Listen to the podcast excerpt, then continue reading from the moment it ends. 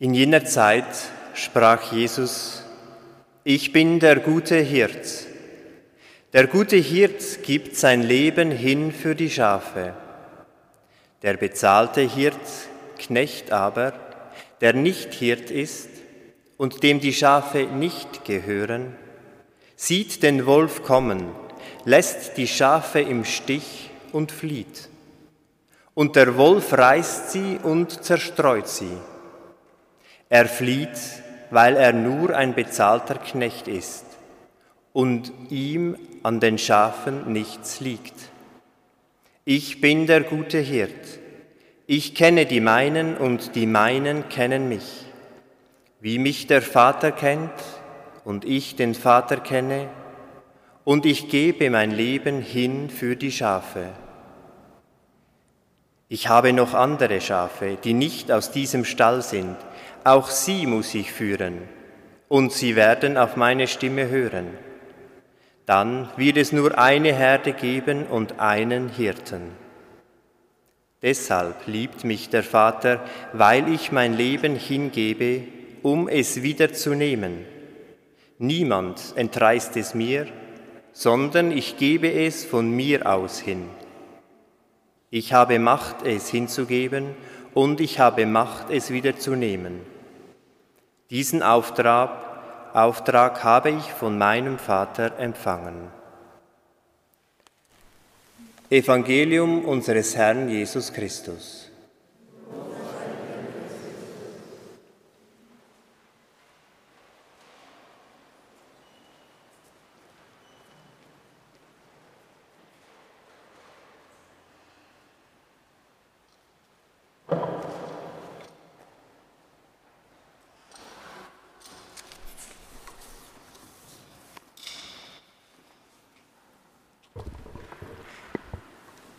Der gute Hirt gibt sein Leben hin für die Schafe. Liebe Schwestern und Brüder, ich weiß nicht, wie es Ihnen geht, wenn Sie diesen Satz hören. Aus heutiger Sicht ist es doch ziemlich etwas Fremdes, dieses Hirtenbild. Man muss sich richtig hineindenken. Und wenn man sich dann so ein bisschen hineindenkt, dann wird es nicht unbedingt sehr positiv. Zumindest bei mir kommen dann so Bilder hoch.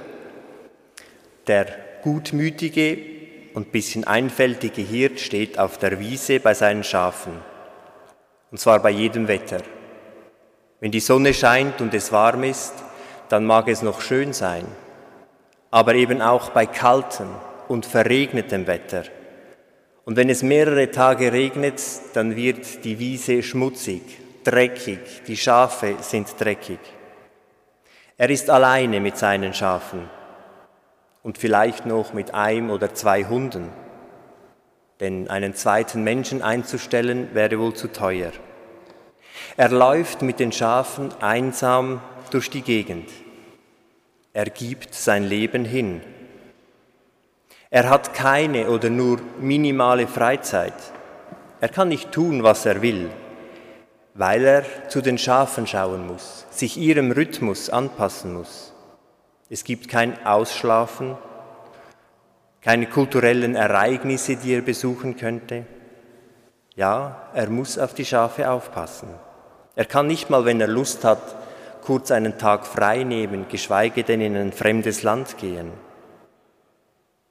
Ja, er gibt sein Leben hin für die vielleicht doch eher dümmlichen Schafe, damit sie etwas zu fressen bekommen. Und er selbst, so scheint es, hat nichts vom Leben. Doch ist dem wirklich so? Hat Jesus sich so gefühlt? Ich könnte mir vorstellen, dass er sich manchmal tatsächlich so gefühlt hat. Es gibt mehrere Stellen in den Evangelium, wo Jesus immer wieder mal sagt, ihr Kleingläubigen, begreift ihr denn nicht? Versteht ihr nicht?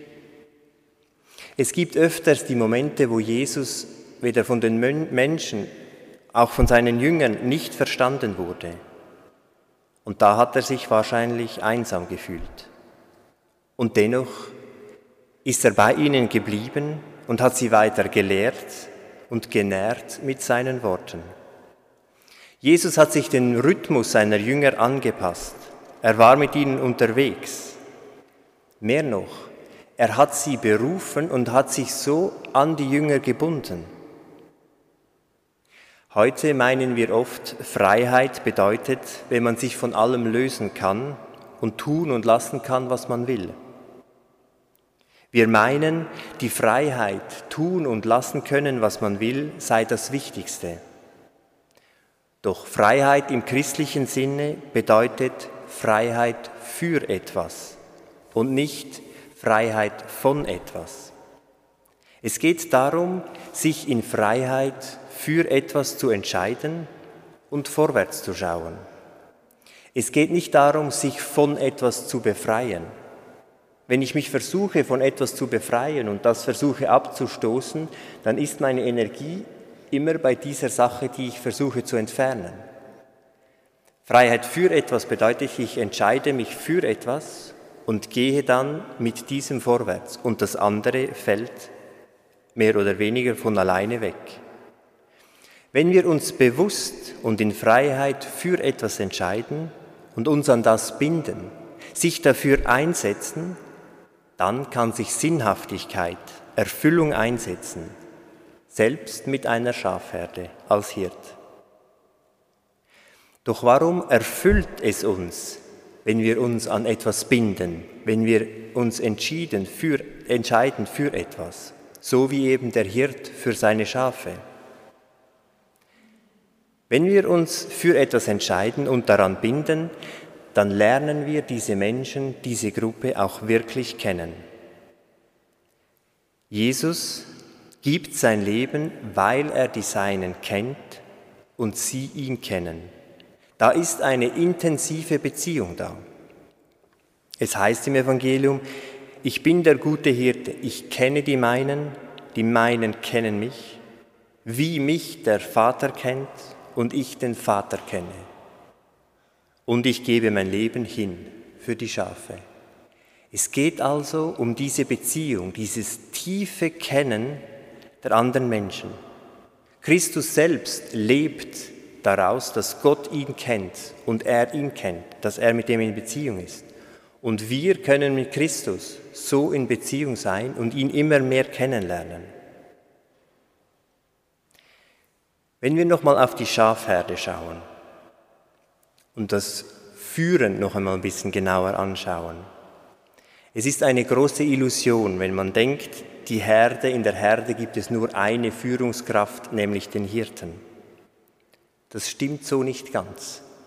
Die Lämmer zum Beispiel, die haben keine Ahnung vom größeren Ganzen und die interessieren sich auch nicht wirklich für den Hirten. Sie schauen auf ihre Mutter. Sie orientieren sich ganz an ihr und die Mutter schaut für die Lämmer.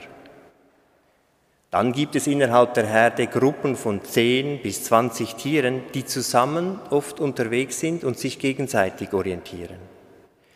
Dann gibt es in der Herde meistens einen Leithammel oder ein Leitschaf, das, an dem sich die große Herde, ein großer Teil der Herde orientiert.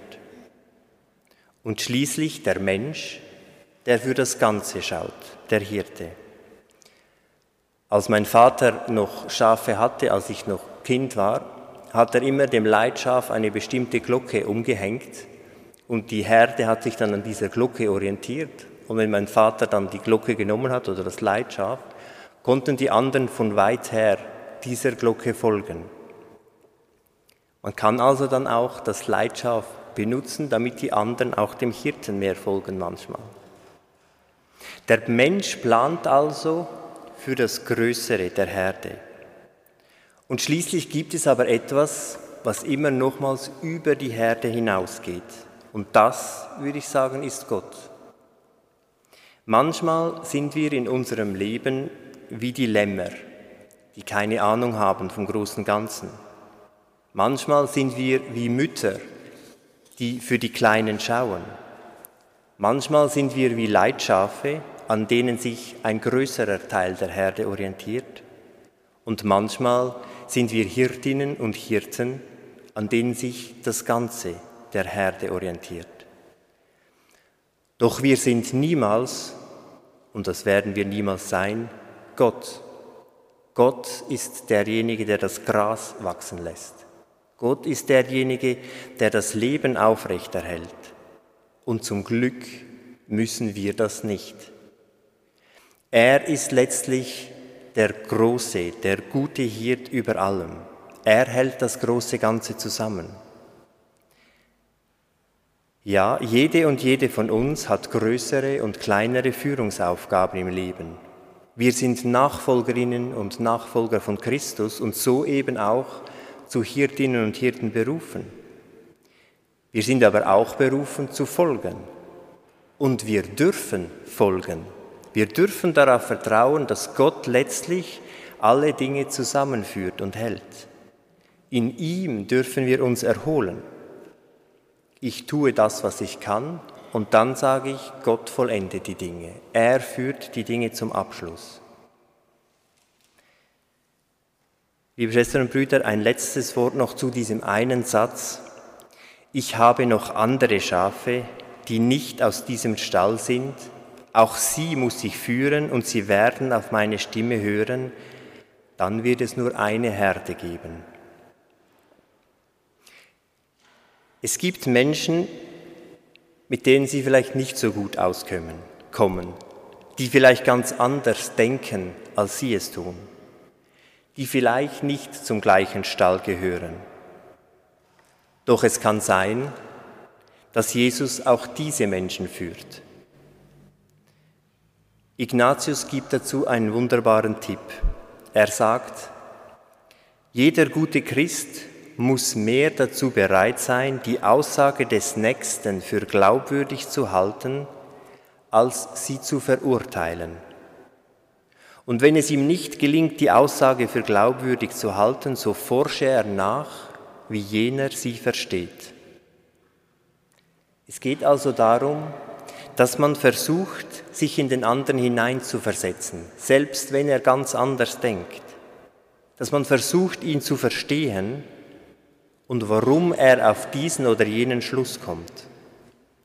Und erst wenn die Person es schlecht versteht, dann soll man ihn in Liebe verbessern. Den anderen versuchen zu verstehen und auch in ihm den Gottesfunken, die Kindschaft Gottes zu sehen, ist, so glaube ich, ein wesentlicher Bestandteil für das Gelingen einer Gemeinschaft. Ja, wir sind Kinder Gottes und als solche berufen, uns in Freiheit für unsere Mitmenschen, für die Erde zu entscheiden. Als Nachfolgerinnen und Nachfolger von Christus sind wir berufen, Hirtinnen und Hirten zu sein, also zu führen und uns führen zu lassen. Denn Gott ist immer schon da, lange bevor wir kommen bitten wir ihn darum, dass wir seine Stimme immer wieder hören und herausfinden aus den vielen anderen Stimmen, die da sind, und dass er uns den rechten Weg weist. Amen.